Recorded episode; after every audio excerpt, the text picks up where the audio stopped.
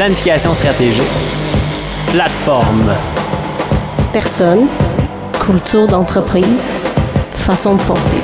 Écoute, coaction, réaction. Mission, public et processus.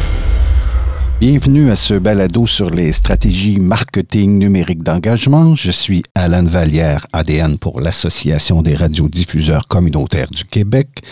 Aujourd'hui, nous allons parler de publicité Facebook Ads avec Benoît Pierre Delorme, gestionnaire de campagne numérique chez Glo, et Jonathan Nicolas, stratège numérique et fondateur de l'agence Glo.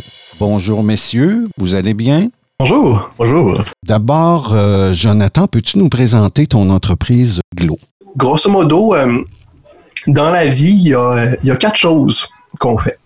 Euh, la première, c'est qu'on fait de la publicité en ligne. C'est ce dont on va discuter aujourd'hui, notamment avec la, publicité Facebook. Deuxième, notre deuxième expertise, c'est le volet optimisation pour le SEO, donc le référencement naturel sur Google. Le troisième volet, c'est le volet qu'on appelle la cybermétrie, donc des outils comme Google Analytics, Tag Manager, des outils qui permettent de faire de la mesure de performance sur le web. Puis finalement aussi, on a l'expertise en stratégie numérique, donc des mandats qui sont plus globaux, puis qui euh, vont euh, toucher à différentes facettes du numérique. Donc, euh, ça fait trois ans qu'on vit cette, cette aventure collective-là et petit à petit, on fait notre chemin. Et toi, Benoît Pierre, que, hmm. fais-tu euh, au sein de Glo? Je suis chez Glo depuis euh, sa fondation. Ça fait quatre ans que je travaille, euh, Jonathan et moi, on travaille ensemble. Donc, j'ai commencé le numérique un peu avant. Petite tranche de vie aussi, j'ai fait mes études en communication politique. Donc, moi, je m'alignais à, aller plus en politique, mais finalement, après mon baccalauréat, je me suis rendu compte que j'étais beaucoup plus interpellé par tout ce qui était communication. Puis euh, j'ai donc été faire un DES, DESS, qui est un diplôme d'études supérieures spécialisé à l'Université Sherbrooke Pavillon Longueuil, qui a été davantage la communication marketing très axée sur le numérique. J'ai juste vraiment eu la piqûre. J'ai décidé de comme, continuer ma carrière dans ce domaine-là. C'est là que j'ai commencé à travailler avec euh, Jonathan. L'équipe du chantier ADN sur les stratégies marketing numérique d'engagement nous a préparé quelques questions et j'ai nommé Chamstin Chitou ADN pour le Conseil des métiers d'art du Québec, Marika Roy ADN pour Archéo Québec et Stéphanie Brousseau ADN pour l'ARBJ, Administration régionale Bay James. Allons-y donc avec une première question. Quelle est la différence entre une publication et euh, une publicité Facebook? Oui, c'est une bonne, euh, une bonne question où commencer parce qu'il y a souvent de la confusion par rapport à ces deux volets-là. Sur Facebook, il y, a, il y a vraiment le monde que je vais dire Facebook que j'appelle organique, puis il y a le monde qui est Facebook publicitaire. Euh, du côté des, publications, donc du volet organique, c'est évidemment euh, des, euh, la communication qui est non payante. Donc, on n'a pas besoin de mettre des dollars derrière pour s'afficher. C'est des publications, en bon français, des posts qu'on fait sur la page. Euh, donc, évidemment, c'est gratuit, ça nous permet d'avoir une certaine portée, mais cette option-là gratuite est limitée. Donc, on a moins de contrôle sur le ciblage, on a moins de contrôle sur combien de personnes on va rejoindre, donc ce qu'on appelle la portée. Puis, dans un univers où Facebook euh, tend à faire diminuer la portée organique, donc le nombre de personnes qui peuvent voir nos euh, publications lorsqu'on fait juste les, les, envoyer naturellement comme du contenu sur notre page, mais le volet publicitaire devient de plus en plus important. Puis dans ce volet-là publicitaire, euh, au-delà de simplement donner plus de portée, là, il y a différents avantages aussi à ça. Euh, on est capable d'avoir beaucoup plus de beaucoup plus de contrôle sur à qui est-ce qu'on va afficher notre message. Évidemment, pour chaque dollar qu'on va investir, on va être capable de parler à davantage de personnes. Puis, on peut personnaliser les différents messages puisque c'est pas du contenu qui s'affiche sur, qui, s'affiche sur notre, euh, sur notre page Facebook. Donc, si je veux parler euh, d'un spectacle en particulier à des gens qui ont euh, un intérêt particulier, ben, je suis capable de présenter un message pour eux. Si je sais qu'ils sont déjà venus sur le site, je peux leur présenter un message qui est différent. Donc, je peux vraiment faire de la personnalisation puis optimiser davantage en fonction d'objectifs spécifiques comme maximiser le visionnement euh, de vidéos, maximiser le l'engagement, maximiser les clics vers le site web, ultimement les conversions, donc par exemple un achat en ligne. Donc c'est toutes des options qui sont un peu plus nichées. Euh, qu'on n'est pas capable d'avoir du côté des publications. Puis évidemment, c'est plus euh, une certaine dynamique de rentabilité qu'on est capable d'installer avec tout ça. Dis-moi, euh, Jonathan et Benoît Pierre, dites-moi, on voit souvent, bon, puis on parle de publicité Facebook, mais on voit souvent promouvoir cette, cette, cette, publication-là, le boost. Est-ce que c'est comparable? Ça arrive au même, euh, c'est deux chemins pour arriver au même résultat, je dirais. Ceci dit, le fameux bouton Boost Post, c'est un piège. Euh, c'est l'option, euh, je vais cliquer, c'est l'option simple en fait. Facebook a mis ça en place pour inciter les, les, annonceurs à être capables de ben, dépenser de l'argent de manière simple et rapide sur leur plateforme. Pour eux, c'est plus rentable. Ceci dit, du côté des entreprises qui font de la publicité sur ce média social-là, ben, il y a beaucoup moins d'options qui sont disponibles, soit en termes de ciblage, donc qui est-ce qu'on veut rejoindre, où est-ce que notre publicité s'affiche. On peut pas faire différentes versions de messages pour être capable de bien s'adapter à chacune des cibles, donc avec différentes euh, versions, il y a beaucoup moins d'informations détaillées, fait que c'est plus difficile d'optimiser les, les résultats. Fait que bref, c'est une option qui est plus simple que de passer par ce qu'on appelle le gestionnaire de publicité Facebook Ceci dit, si on veut être capable d'avoir un meilleur retour sur investissement, je conseille vraiment plus de, vraiment ouvrir le capot puis de plonger dans le gestionnaire de publicité. Si on utilise le boost, ça ne veut pas dire qu'on va payer moins cher. En fait, on, risque de payer plus cher par résultat. Dans les deux cas, je peux dire je vais, je vais investir 5 dollars ou 25 dollars, peu importe, en visibilité. Je peux contrôler ce budget-là. Ceci dit, le nerf de la guerre au sein de la, publicité Facebook, c'est vraiment dans les détails. Puis étant donné qu'on a beaucoup moins d'options disponibles, ben on est moins performant en termes de résultats. Donc, euh, pour le même 5 dollars, je devrais avoir moins de performance si je passe par le bouton Boost versus si je j'utilise la panoplie de possibilités qu'offre le gestionnaire de publicité. Facebook. Dites-moi, euh, pour... Bon, d'ailleurs, on va aller vers euh, le gestionnaire de publicité. C'est clair que c'est plus, plus rentable. Euh, pour avoir accès à ce gestionnaire, j'ai besoin de quoi comme organisation? Une page, un compte, un groupe? Euh, oui. Euh, dans le fond, on a besoin d'un gestionnaire de publicité pour se rendre. On a besoin d'une part d'un compte publicitaire.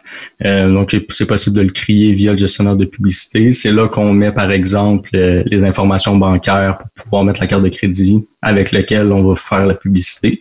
Donc, un compte publicitaire d'un côté, puis une page Facebook de l'autre. Donc, on n'a pas besoin d'avoir un groupe Facebook pour faire de la publicité. Donc, c'est vraiment les deux en duo qui doivent absolument être faits. Euh, puis euh, c'est ça. Sinon, pour ce qui est de euh, Instagram, parce qu'on me pose souvent la question, c'est possible de faire de la publicité sur Instagram sans nécessairement avoir de page Instagram. Donc, il y a possibilité de choisir, on va, on va en parler un peu plus tard, mais c'est possible de choisir le placement Instagram puis prendre une, publicité puis le déployer sur Facebook, Instagram avec la page Facebook. Ceci dit, c'est pas nécessairement recommandé parce que ce qui est plus recommandé, je dirais, c'est d'avoir une page Instagram, de faire la publicité sur Instagram. Comme ça, on commence à bâtir une audience sur Instagram qui vont commencer à nous suivre. C'est là qu'on peut acquérir des nouveaux abonnés, puis de se construire vraiment une communauté sur Instagram. Puis la publicité comme un moteur à ça, puis aide le processus. Donc, je dirais que la page Instagram est aussi un appui. De façon générale, euh, euh, les, les, points importants pour préparer une campagne, ce serait quoi? Ben, je dirais que les, les, euh, les points importants, la première étape, c'est de ne pas commencer dans le gestionnaire de publicité Facebook. il y a une étape qui est très qui est, qui est cruciale, je dirais, qui est, qui est du travail en amont. Puis trop souvent, c'est un des pièges là, de, de, se lancer vraiment euh, euh, dans, dans cet outil-là qui permet d'afficher à la fois sur Facebook, sur Instagram, comme Benoît Pierre l'a mentionné, ou sur Messenger ou d'autres types de placements. Euh, ceci dit, le, le, bon réflexe pour, euh, pour débuter, ce serait vraiment de se concentrer sur quel est le parcours du, du client type qu'on veut, qu'on veut influencer. Et ça sonne, euh, ça sonne bête un peu, là, mais, mais l'idée derrière ça, après ça, c'est de personnaliser chacune des choses qu'on va faire en termes de campagne, donc les, les différents objectifs, messages, médias, formats, les audiences qu'on va utiliser, les, les, placements, puis les indicateurs de performance en fonction de euh, ces différentes étapes du parcours client. Puis je vais donner euh, un, exemple euh, concret. Là, si je prenais un musée, par exemple. Ben, grosso modo, l'idée, c'est de se poser la question qu'est-ce que ça me prend pour être capable d'influencer ces personnes-là? Je pourrais me bâtir un parcours dans lequel j'ai quatre étapes, une étape de notoriété, une étape de considération, de conversion, puis de fidélisation. Là, ça, c'est beau sur papier, mais il faut mettre ça dans un, langage concret, réel de, du processus client. Donc, euh, d'abord, on a besoin que la personne ait envie d'aller à l'exposition. Donc, on veut lui faire découvrir, semer la graine d'une certaine façon, qui serait notre étape de notoriété. Ensuite, on veut que la personne amorce son processus de planification en se disant, OK, j'y vais, j'y vais quand, j'y vais avec qui? Euh, on veut que la personne ensuite passe à l'action pour réserver, donc l'étape de conversion, puis potentiellement notre fidélisation pour être l'abonnement. Puis l'idée, c'est vraiment de travailler ces campagnes de cette, façon-là en se disant, ben, au lieu d'avoir un message qui va essayer de tout couvrir, puis de, générer un achat direct, mais dans ce cas-là, j'aurais par exemple quatre campagnes Facebook qui vont rouler en parallèle, qui vont proposer quatre genres de choses différentes qui vont travailler les unes avec les autres. Dans mon, dans mon optique de notoriété, je pourrais euh, avoir une vidéo par exemple sur Instagram ou un story ou euh, une expérience instantanée qui présente vraiment les, les faits saillants de l'exposition l'espèce de wow initial. Ensuite, je pourrais arriver avec un autre message qui va être euh, sur les différentes activités connexes qui autour de l'exposition, des activités familiales par exemple, euh, ou comment comment s'y rendre, des détails de prix, des choses comme ça pour avec qui tu veux y aller, puis on espère que les gens commencent à se taguer et tout en étape de conversion, on va arriver avec un message qui va être différent, qui va être plus orienté sur une promotion particulière qui a en ce moment ou essayer de jouer la carte du sentiment d'urgence en parlant, par exemple, de la date de fin de l'exposition. Puis ultimement, en, fidélisation, mais là, je pourrais parler de, euh, de les avantages de devenir membre, par exemple, ou de s'abonner. Puis pour chacune de ces étapes-là, ben, je vais utiliser des médias puis des formats qui vont être différents. Je pourrais utiliser de la, vidéo sur, euh, sur Instagram euh, en notoriété pour, pour faire découvrir. Ensuite, pour montrer les différentes activités qui sont autour de l'exposition, je pourrais utiliser un carrousel. Ensuite, quand je veux parler du sentiment d'urgence ou de, de, promotion qui est en cours, je pourrais utiliser une, une image unique au sein de, de Facebook. Puis pour l'abonnement aussi, je pourrais euh, revenir avec un carrousel qui propose les différents avantages de, de devenir membre. Donc, je vais faire varier le, ce que je mets comme visuel, ce que j'affiche en fonction de l'étape du processus. C'est vraiment ça le mot-clé, là, s'adapter plutôt que le voir en un seul bloc. si je continue même à aller plus loin dans cette logique-là, on ciblera pas les mêmes personnes en fonction de où est chacun dans son processus d'achat, dans son processus de réflexion décisionnelle. En notoriété, on veut cibler des gens qui connaissent pas l'expo. Donc, on va essayer de rejoindre qui ont des, des gens qui ont, par exemple, des intérêts pour le milieu culturel ou les intérêts reliés à l'exposition, mais qui n'ont pas encore consulté, par exemple, la vidéo de présentation de l'exposition. Donc, une audience positive, qui est mm-hmm. les gens qui ont un intérêt, négative ensuite pour les gens qui ont déjà consulté la vidéo. Ensuite, pour amener les gens à planifier, je vais me concentrer uniquement sur le ciblage de gens qui ont déjà vu la vidéo, puis euh, je vais les amener vers le site web. Puis évidemment, les gens qui sont déjà allés sur le site web, ben, je vais les exclure de cette étape-là. On continue vers l'achat, l'étape de conversion. Je veux cibler des gens qui sont venus sur le site, mais qui n'ont pas encore acheté. Puis pour l'étape d'abonnement, par exemple, de fidélisation, des gens qui ont acheté un billet, mais qui ne sont pas encore abonnés. Puis chacune de ces étapes-là, je vais les mesurer de façon différente. Je vais utiliser des métriques qui sont plus de haut niveau pour les critères de notoriété, donc le nombre de visionnements complétés puis le nombre d'engagements. En termes de considération, je vais regarder la quantité de trafic web puis ultimement aussi la qualité du trafic web. Combien de temps il passe sur le site? Est-ce qu'il amorce le processus d'achat minimalement? Puis en conversion, je vais regarder, ben, OK, oui, je génère les transactions, mais c'est toutes des transactions d'un dollar ou j'ai des bons revenus reliés à ça, donc les, le nombre de transactions puis la quantité de revenus, la valeur moyenne par transaction, puis au final, ben, ça pourrait être la même chose pour l'abonnement, donc j'en génère combien de ventes? Donc, c'est l'espèce de, de wrap-up global pour être capable de bien préparer une campagne. Il faut faire cet exercice-là euh, on le fait sur, du papier ou on le fait sur un tableau, puis on essaie de se poser les, ces, vraies questions-là, euh, puis de se baser le plus possible sur de la donnée du parcours client, des données internes, externes, des sondages, des études, des choses comme ça pour s'assurer que notre logique qu'on va va euh, mettre en place par la suite est vraiment basée sur quelque chose de solide. Dis-moi, Jonathan, tu as parlé plutôt d'audience. Je vois que dans, dans, nos notes, on avait les audiences personnalisées, les audiences similaires. Quelles sont les différences majeures entre les deux? Euh, les audiences personnalisées, j'en ai parlé, mais sans les nommer comme ça. En fait, la catégorie des audiences personnalisées sur Facebook, c'est c'est toutes les options de ciblage qu'on est capable d'avoir ou de, faire basées sur nos propres données, des données dont on est propriétaire. Puis s'il y a une autre, euh, une autre euh, entreprise qui essaie de faire ce ciblage-là, ben, ils n'ont pas l'option. Par exemple, euh, cibler des gens qui ont visité notre site web. C'est parce qu'on a installé le pixel de Facebook sur notre site qu'on est capable de faire ça. Des gens qui ont complété le visionnement d'une vidéo c'est euh, une audience qui est plus nichée, des gens qui ont interagi avec notre contenu spécifique. Euh, une base de données, par exemple, de gens qui auraient acheté des, des billets pour voir une exposition dans la dernière année, mais qui sont pas encore abonnés. Je peux téléverser ça dans la plateforme publicitaire de Facebook. Facebook va essayer automatiquement de retrouver des gens qui euh, ces gens-là avec leur, leur euh, adresse courriel, par exemple, nom, prénom, numéro de téléphone. Donc, c'est des données primaires, en fait, des données dont j'ai le contrôle, puis qui me permet d'avoir un ciblage qui est très, très niché. Euh, ce type d'audience-là, -là, c'est vraiment celui qui offre le, le, retour sur investissement le plus direct parce que c'est nous qui en a le contrôle, on connaît ces gens-là. À l'inverse, euh, les audiences similaires, c'est lorsqu'on utilise euh, ces fameuses audiences personnalisées. Donc, par exemple, ma base de données que je pourrais téléverser dans la plateforme, puis je demande à Facebook, maintenant que tu les as retrouvés, ces gens-là, analyse leur profil. Regarde concrètement c'est quoi les, pages que ces gens-là aiment, regarde c'est quoi leur genre de, comportement de navigation, euh, qu'est-ce qu'ils consultent, puis trouve-moi les gens qui ressemblent plus à ça avec ton algorithme.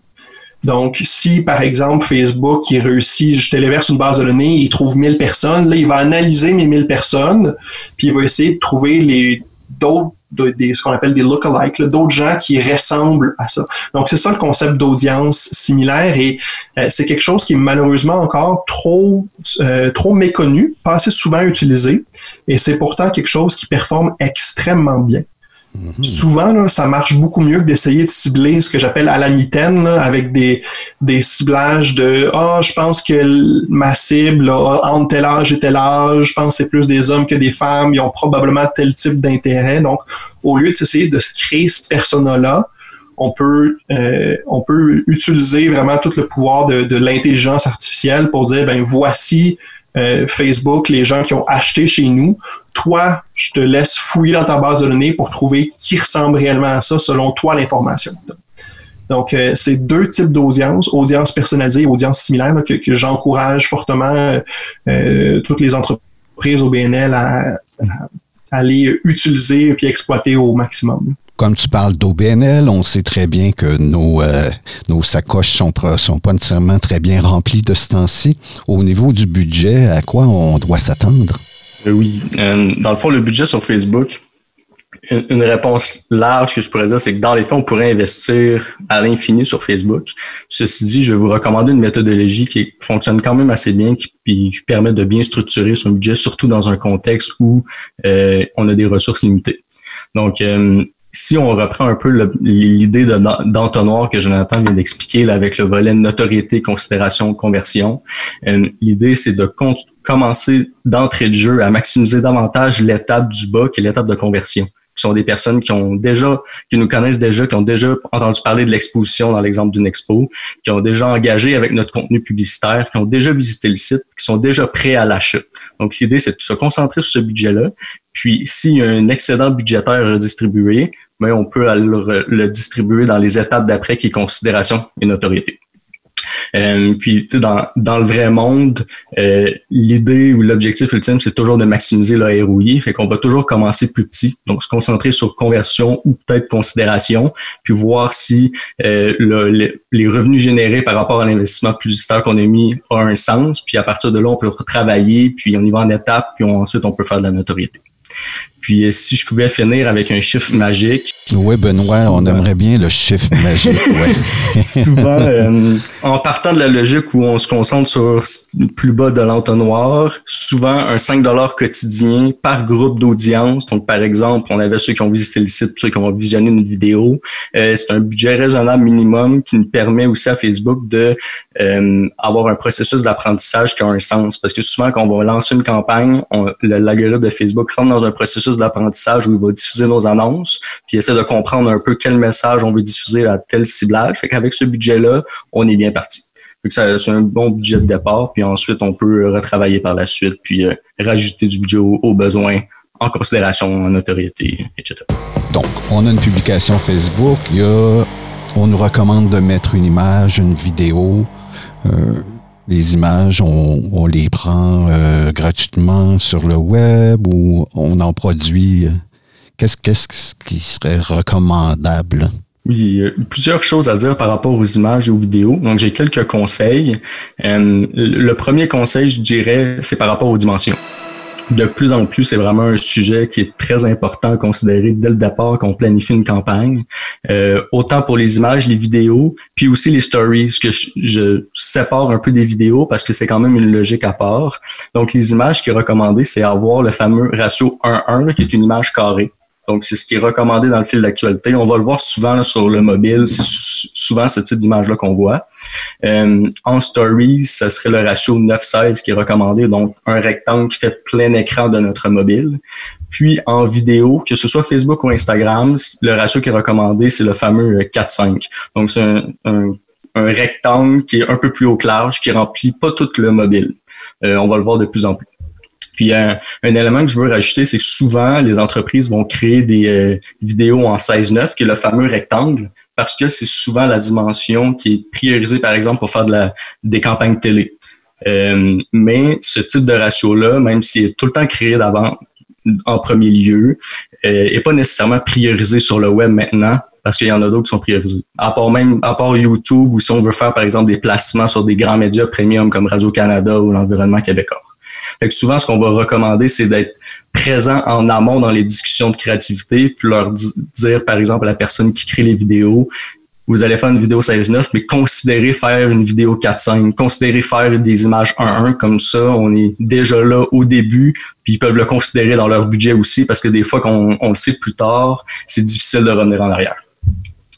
Euh, puis, euh, un autre conseil que j'aurais à donner, c'est par rapport à la durée euh, des vidéos. Euh, la durée moyenne des vidéos sur Facebook, Instagram est environ de 8 à 10 secondes. souvent, on va recommander des vidéos de 15 secondes. Souvent, en télé, on va avoir du 30. L'idée, c'est d'aller avec des vidéos plus courtes. Puis même la manière de consommer la vidéo est différente. souvent à la télé, il va avoir un, un, punch à la fin de la vidéo, mais considérant que sur Facebook, le temps d'attention peut être même 5 secondes maximum, l'idée c'est d'amener l'idée principale de notre message en début de vidéo, comme ça on est sûr de, de dire notre message en premier lieu, puis que les personnes ne l'aient pas euh, oublié de le voir après coup. Euh, puis un autre conseil que je, donnerais, ce serait les sous-titrages. Euh, toujours mettre des, prévoir des sous-titres dans les vidéos parce que vous allez, vous allez probablement remarquer là, sur Facebook et Instagram, les vidéos sont, il n'y a, a, pas de son en fait par défaut. Puis souvent, les personnes n'ont pas nécessairement l'automatisme de partir le son. Fait qu'avec les sous-titres, puis des fois avec du texte dans les vidéos, peut aider aussi à véhiculer le message qu'on veut transmettre. Puis euh, j'ai quelques outils aussi pour euh, ceux qui écoutent par rapport à tout ce que je viens de dire. Euh, un des outils que je recommanderais, c'est Animoto. Animoto, c'est un outil qui permet de redimensionner des vidéos. Donc, c'est un outil qui est quand même très bien. Donc, A-N-I-M-O-T-O. Euh, un autre outil qui est sous-titreur.com qui permet de sous-titrer les vidéos. C'est québécois, puis euh, le prix c'est 2 dollars par minute, euh, puis la livraison c'est en une journée. Donc c'est ça peut quand même euh, euh, être pratique, là, surtout quand on a des ressources limitées. En français, oui? Euh, ouais. OK. Puis euh, le dernier outil, c'est canva.com. Il est quand même connu pour les personnes qui font la gestion de communautés en général, mais ça permet de redimensionner euh, des images. Si euh, on parle de hum, placement proposé par Facebook, est-ce qu'on utilise ça? Oui, en fait, euh, Facebook, a beaucoup, beaucoup de placements. Euh, avant de rentrer dans le vif du sujet pour vous expliquer un peu les placements qui sont recommandés, je vais vous en donner quelques-uns juste pour qu'on tout se mette en contexte. Bien sûr, il y a le fil d'actualité qu'on peut voir sur Facebook ou Instagram là, où qu'on voit les publications. Il y a par exemple les stories qui est un autre placement en soi, euh, Messenger qui est la boîte de messagerie où qu'on écrit euh, aux différentes personnes. Il y a aussi le Audience Network qu'on appelle, qui est dans le fond des sites partenaires de Facebook, qui est à l'extérieur de l'environnement Facebook, mais il y a quand même possibilité de mettre de la publicité sur ces types de placements-là. Puis, euh, autre placement, juste pour donner un exemple, qui est la colonne de droite. On le voit souvent sur notre ordinateur, sur Facebook, les fameuses publicités qui sont présentes à l'extérieur du fil d'actualité, dans la colonne de droite, on peut aussi placer euh, là-dedans.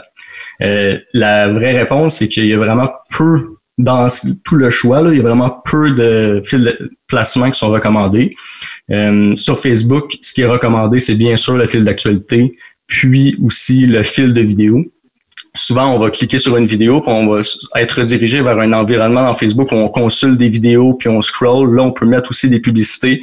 Fil d'actualité, fil de vidéo, c'est deux endroits que les, les personnes sont le plus souvent là pour consulter du contenu, fait qu'on va être présent à, ce, à cet endroit-là.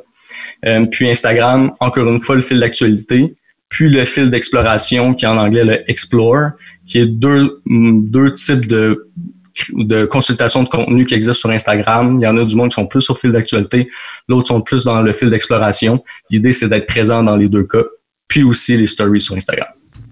Puis la raison pour laquelle on priorise, on recommande spécifiquement ces placements-là, c'est que les autres peuvent créer euh, un agacement, qu'on est interrompu. Je donne un exemple, un des placements, c'est si on écoute une vidéo, ta vidéo en plein milieu va être arrêtée, puis va y avoir une publicité qui va être proposée directement. Ça peut frustrer l'internaute parce qu'on consulte du contenu puis on veut pas être dérangé pendant la consultation de contenu. On veut proposer quelque chose dans sa consultation sans déranger quelqu'un. Des fois, ça peut être un mauvais premier contact entre l'entreprise puis euh, le client potentiel.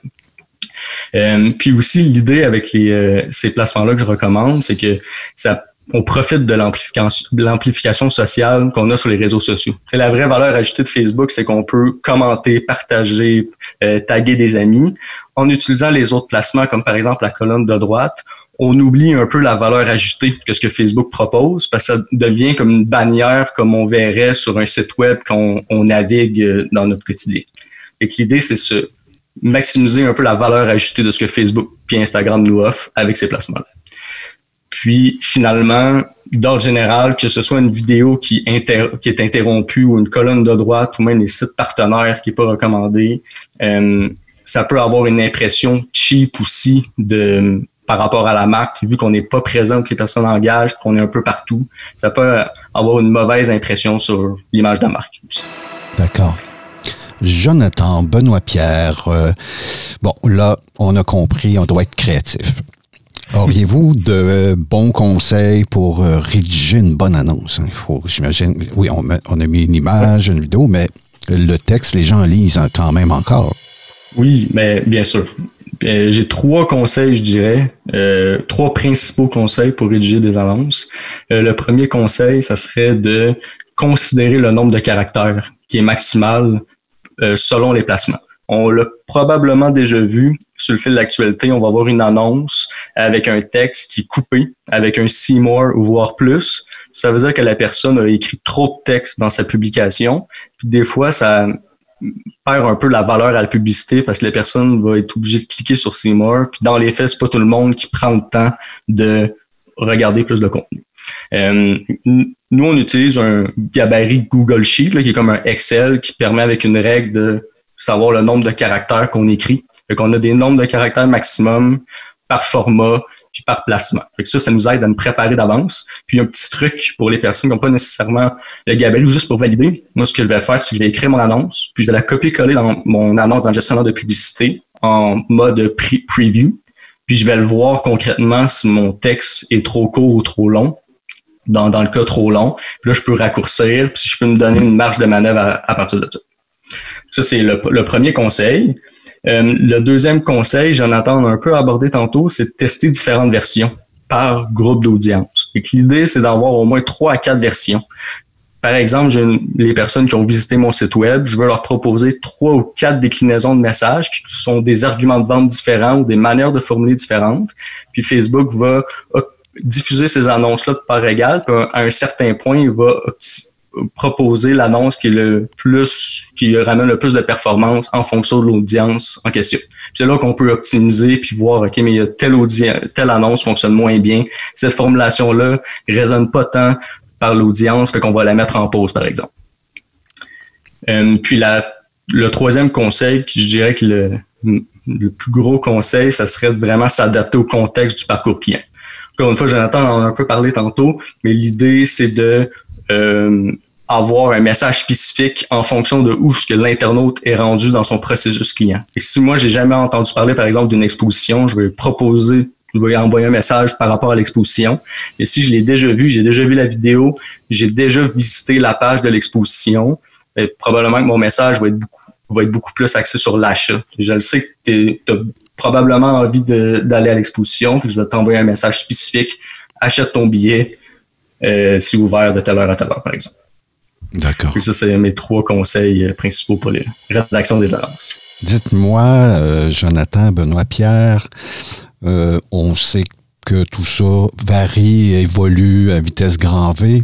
Est-ce qu'il y a une tendance présentement qui, qu'il faut appliquer ou oui, ben, il y a plusieurs grandes tendances. Euh, les, euh, les vidéos, vous l'avez probablement vu vous-même à travers vos, vos fils d'actualité sur, euh, ben, sur, sur Facebook. Là, il y a de plus en plus de contenu vidéo qui, qui s'y trouve la publicité suit ce comportement-là naturel euh, au sein des plateformes, ou du moins, je, recommande aux organisations de se coller là-dessus, donc de, de, favoriser de plus en plus la publicité par la vidéo plutôt qu'uniquement par l'image. Ceci dit, euh, de bien le faire en respectant les différentes recommandations que Benoît Pierre a mentionnées, par exemple. donc, des vidéos qui sont assez courtes, euh, euh, autour de, de, 15 secondes, sous-titrées, avec un punch au début, ce genre de choses-là.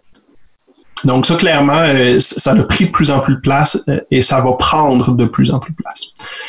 Ensuite, du point de vue du côté Facebook organique, là, du gestion de communauté, il y a une grande tendance qui est de d'accorder davantage de, de soucis à la qualité plutôt qu'à la quantité de publication.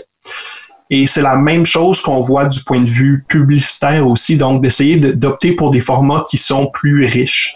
Parmi ceux-là, il y a euh, ce qu'on appelle les expériences instantanées, qui s'appelaient auparavant des, Facebook Canvas, qui sont maintenant aussi disponibles sur Instagram. J'invite les, les, gens à aller googler ça, expérience instantanée Facebook, ça devient comme une extension ou une espèce de micro-site euh, à l'intérieur de Facebook. Quand les gens cliquent sur l'annonce, ça vient prendre vraiment toute la place, puis on peut bâtir cette expérience immersive-là, d'une certaine manière, avec euh, un outil euh, gratuit là, au sein de la plateforme qui permet de faire du, du, drag and drop en bon français, où est-ce qu'on peut mettre des images, des photos, des vidéos, du, du, texte pour essayer de se, créer une expérience optimale plutôt que le site mobile qui peut être moins bien adapté, puis euh, qui est pas euh, qui est pas nécessairement personnalisé à ce qu'on veut faire vivre. Donc, je vous invite fortement à explorer ça.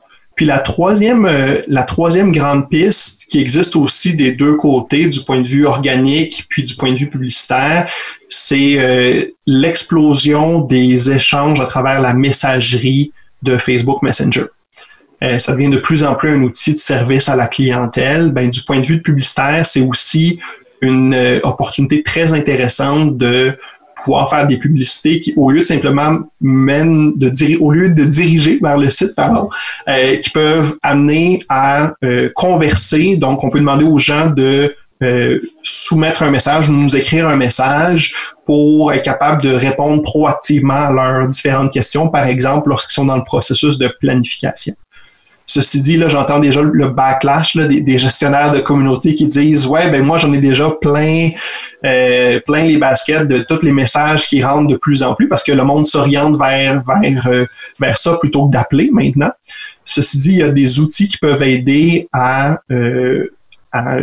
je veux dire, euh, euh, répondre à certaines questions en, en bâtissant un, un, petit robot très très simple pour interagir avec la messagerie Facebook, un outil qui permet de faire ça qui est, qui est euh, peu, euh, peu dispendieux, c'est ManyChat. Puis on est capable de, euh, par exemple, créer des séquences de questions-réponses où est-ce qu'il y a les, où est-ce qu'on peut déjà prélister les questions qui qu'on voit qui reviennent le plus souvent. Donc, euh, lorsque la personne clique sur la publicité ou clique même sur votre messagerie euh, organique, ben ça leur dit aimeriez-vous avoir de l'information à propos de A, B, C, D ou toute autre information? Puis là, si la personne clique sur, je sais pas, l'option B, là, vous pouvez évidemment le personnaliser, ben ça lui donne automatiquement la réponse. Puis évidemment, il peut avoir des choix subséquents. On peut se bâtir une espèce d'arbre décisionnel avec tout ça. Mais toute cette tendance-là d'exploiter la messagerie, elle est extrêmement intéressante euh, du point de vue organique et évidemment du point de vue publicitaire euh, également. On a parlé euh, d'audience un peu plus tôt. Là, on est rendu bon. En vidéo, les, sous sous-titres. maintenant, on, on, voit où la performance de ça, comment on fait pour voir si on a atteint notre objectif, si on a touché les gens à qui on s'adressait? Euh, dans le fond, pour savoir si les audiences qu'on a visées sont touchées, euh, il y a deux métriques principales à garder en tête, je dirais. Euh, la première, mais quand je dis métrique, dans le fond, c'est un, une donnée, une dimension qui nous permet de mesurer la performance sur une publicité. Il y a différentes métriques dans Facebook. la première, c'est la portée. La portée, c'est le nombre de personnes qui ont vu la publicité. Donc ça, vraiment, ça nous permet de savoir il y a combien dans notre audience, par exemple, de ceux qui ont visité notre site, on en a rejoint combien les impressions, aussi une autre métrique qui est quand même intéressant à regarder, c'est le nombre de fois qu'une publicité a été vue. Donc, c'est deux métriques qui peuvent être complémentaires. Euh, aussi, une autre, une autre métrique qui est très importante à considérer, c'est la fréquence, qui est le nombre de fois qu'une personne a vu la publicité. Euh, là, d'où l'importance de, dans le fond, c'est le parallèle entre l'impression puis la portée. Souvent, euh, au chiffre magique, mm-hmm quand la fréquence dépasse 3 dans une semaine, ça commence à être assez harcelant pour un utilisateur. Parce que moi, dans la même semaine, j'ai vu plus que trois fois la même publicité. Euh, ça commence à, être, je dirais, ordinaire en tant qu'internaute. et qu'il y a possibilité dans Facebook de créer des règles automatisées. Puis de dire, OK, je vais créer une règle au niveau des annonces pour dire quand mon annonce a été diffusée plus de trois fois à une personne dans les sept derniers jours, je la mets en pause automatiquement. Ça, c'est vraiment pratique parce que ça permet de plus stresser pour ça, de dire OK, mais là, est-ce que j'harcèle trop les personnes? Je veux, veux pas non plus euh, donner une mauvaise expérience. Fait qu'en créant une règle, ça permet de savoir aussi, ben, ça met en pause, puis ensuite on peut aller voir après coup, OK, il y a eu combien de publicités qui ont été mises en pause, puis on peut travailler avec ça. Euh, un autre point important pour savoir, pour contrôler un peu la diffusion de nos annonces, c'est euh, avec la notion d'exclusion. Jonathan en a un peu parlé là, quand il a expliqué la structure d'une campagne, mais il y a possibilité de par exemple, les conversions de notre campagne pour arrêter, par exemple, de diffuser la même publicité à quelqu'un qui aurait acheté un billet pour un spectacle ou une exposition. Donc, on peut exclure tous les acheteurs. Comme ça, on limite un peu la perte budgétaire sur des personnes qu'on le sait qui ont déjà procédé dans l'étape client. On peut aussi exclure les visiteurs du site. On peut même exclure ceux qui ont déjà engagé avec notre vidéo. Comme ça, ils passeraient à l'étape d'après, qui serait par exemple notre carrousel qui montre un peu les différents éléments considérés dans la planification. Donc, le, le, truc derrière ça, c'est toujours considérer les audiences d'exclusion ou les audiences négatives, c'est le même concept, quand on met en ligne les campagnes, puis euh, toujours visualiser l'entonnoir pour voir si on exclut où et à quel moment. Donc euh, ça, c'est vraiment pour pouvoir euh, savoir si les audiences ont bel et bien été visées. Dites-moi donc, je, je, me risque, je bon parfait, je me lance. Quelles sont les erreurs à éviter? Euh, je dirais, ben, d'abord, c'est possible, c'est possible euh, de, de, le faire. Là, c'est tout à fait euh, réaliste pour une organisation de s'y mettre.